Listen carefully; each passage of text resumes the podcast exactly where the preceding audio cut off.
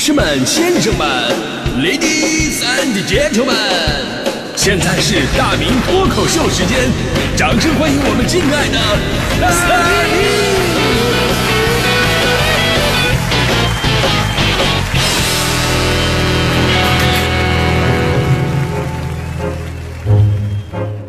好，欢迎各位来到今天的大明脱口秀，我是大明。呃，咱们今天聊冷门专业啊。其实说到冷门专业呢，它也分为两种，一种是这个主观上的冷门，跟客观上的冷门，对吧？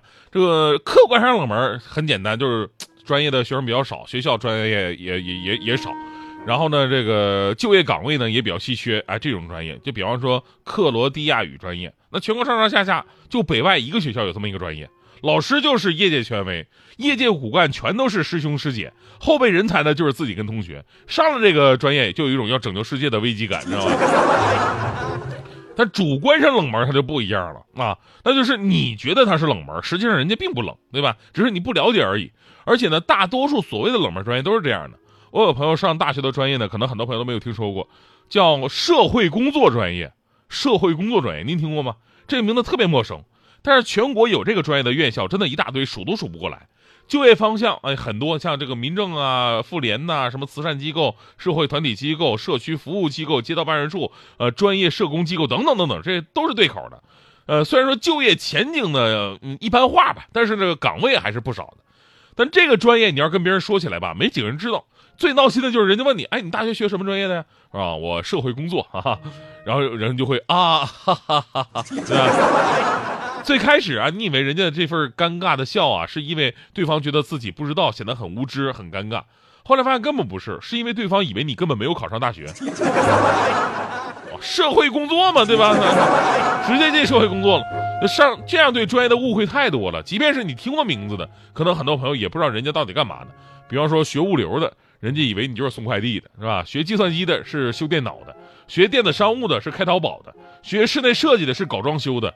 学酒店管理的是当服务员的，学网络工程的是拉网线的，学建筑的就是工地里边搬砖的，学金融的让你给他推荐股票，学交通运输的让你帮忙买春运的火车票。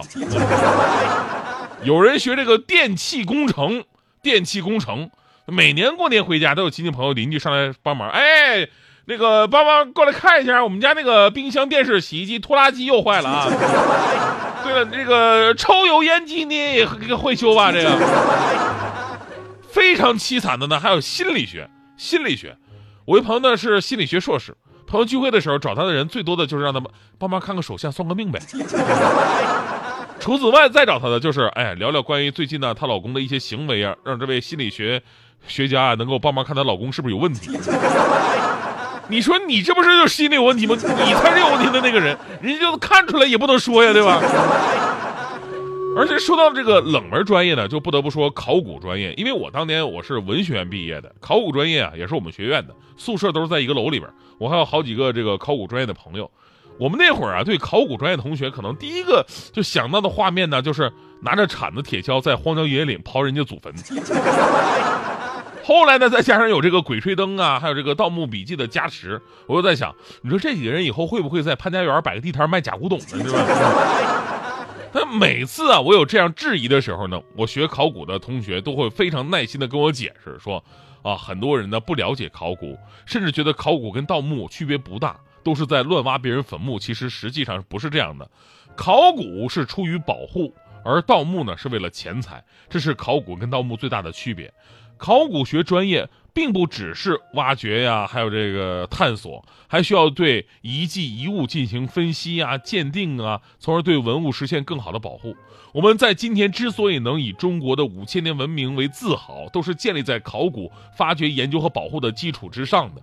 所以呢，考古专业远远比你们想象的更加复杂和伟大。你明白了吗？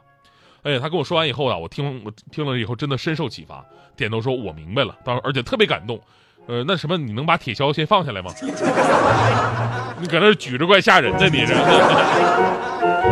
另外呢，我还是要打个广告，打个广告啊！我所在的吉林大学考古专业真的特别的好，全国只有三所大学的考古专业是 A 级以上的水平，吉林大学就是其中之一。而排在第一位的就是北大的考古专业。那说到北大考古专业，今年夏天呢有个事儿火了，很多朋友都听过这个新闻，说湖南留守女孩钟芳蓉今年高考总分非常高，六百七十六分，位居湖南高考文科的第四名啊！这么好的一个成绩，在所有人看来，哟。这就是人生开挂的起点了，翻身的资本呢。哎，结果啊，最后姑娘填报了北大考古专业，这个决定就引发了很多网友的质疑。大伙纷纷劝说：“哎呀，你说你得为了家庭考虑啊，对吧？你好不容易考这么高分，别人都考不到的，你应该选择更赚钱的专业啊！而且说你你学考古这种冷门，以后不好找工作呀。”啊，巴拉巴拉。尤其呢，同时期还有另外一条新闻，大伙儿还记得吗？就是华为两百万年薪招聘应届毕业生，所以呢，人们就会自然而然的对比啊。你说，你看看人家啊，选好专业，这个挣钱多多。对，其实看什么看呢？华为招那俩毕业生，人家学那专业也是计算机里的冷门专业，告诉你你都不会选的计算机系统结构专业，你以为可能是学怎么传这个电脑主机呢？对吧？对吧？这以后可能在公什么中关村卖卖电脑什么的。其实更多的人啊，都是为这位勇敢选择自己心爱专业的小姑娘点赞的，钦佩她坚持自我、坚持梦想的初心。从中国文物保护的领军人物樊锦诗，到国家文物局、北京大学各地的博物馆，都对小姑娘送上了祝福跟鼓励。前两天小姑娘过生日，哎，小姑娘收到了九家考古所和博物馆寄来的礼物，九个包裹将近五十斤重啊！所以你看看人家选择一个专业之后，这种被重视的程度。你还会觉得人家毕业之后真的找不到工作吗？咱们别说考古超高的一个就业率，也别说国家层次这种高层次的考古人才那种稀缺，咱就说人家啥也不干，光在潘家园里边淘宝就比咱们靠谱的多，对吧？我有朋友在某拍卖软件拍了二十多个号称清代鼻烟壶，四十多一个拍下来的，四十多一个买清代鼻烟壶，你你觉得是真的吗？哎呀，就是跟我说的，这这都真的是真的呀，特别好。什么英国回流的孤品，结果一看，淘宝卖三十二，满一百还减五十。所以呢，很多所谓的冷门专业冷门啊，只是我们缺少了解而已。你比方说，冷门中的冷门，殡葬专业，殡葬专业这个因为受到传统观念影响嘛，人们都比较排斥的。选专业的时候都硬着头皮看一下课程。哎呦我的天哪，殡葬专业学什么呀？星期一殡葬概论。收尸、整容、插画，星期二烧骨、挽联、风水、传染病。哎呀，这就已经不敢再往周三看了，你知道吗？但这个专业的毕业生他好好找工作呀，待遇啊、福利啊也都非常不错呀。起码跟银行这些啊看起来很高大上的单位相比，你起码不用去拉客户，对吧？近年来呢，还有什么异军突起的小龙虾专业啊、螺蛳粉专业啊、电竞游戏专业啊，对应市场也是应运而生了。其实还有一个茶学专业，喝茶那个茶，相对之前我们刚才说那些专科，这个真的是好了，呃，好多年了，连博士什么研究生是学位早就都有了。据统计，我国仅有百分之二十五的人基本不喝茶，所以说茶叶的领域市场非常非常的庞大，呃，而随着人口老龄化问题的加剧，这个数字只会继续增加。而且你看啊，当今男人开始油腻的三大标志嘛，盘串、喝茶、聊人生，茶叶的市场非常广阔，所以三百六十行，什么冷什么热呀，都是一个相对的概念。随着社会的不断发展，冷和热它会风水轮流转。另一方面呢，也折射出新时代下社会经济的一个变化。所以呢，赶时髦、追风口呢，可以是一种选择，而选择自己真心喜欢的，即便看起来有点陌生，但是做好了一样是前途无量。哎，说这话我还是有底气的，因为我在二零零一年的时候，我当时选的是播音主持这个专业，当时这绝对是个冷门。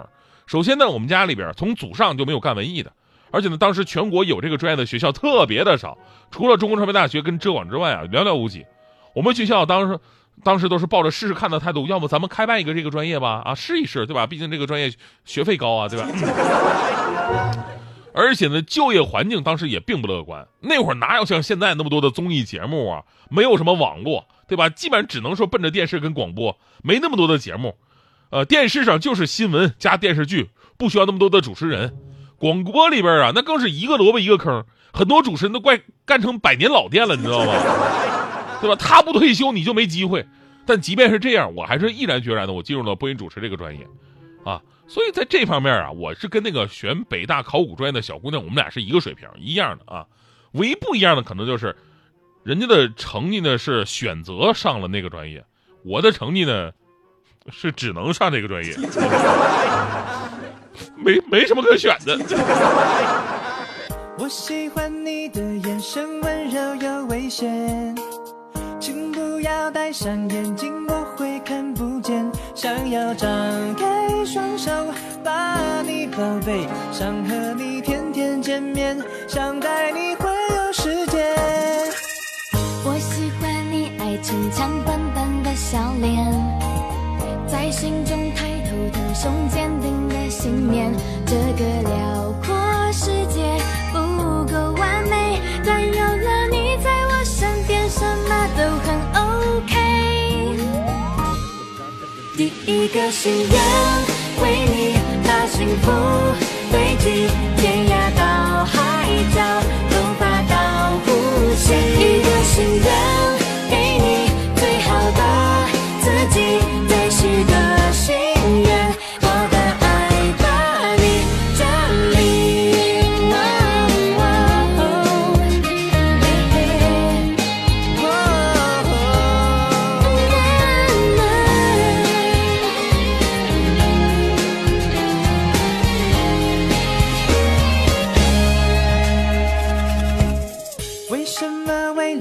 是就要掉眼泪，好想要太多的事只能自己背。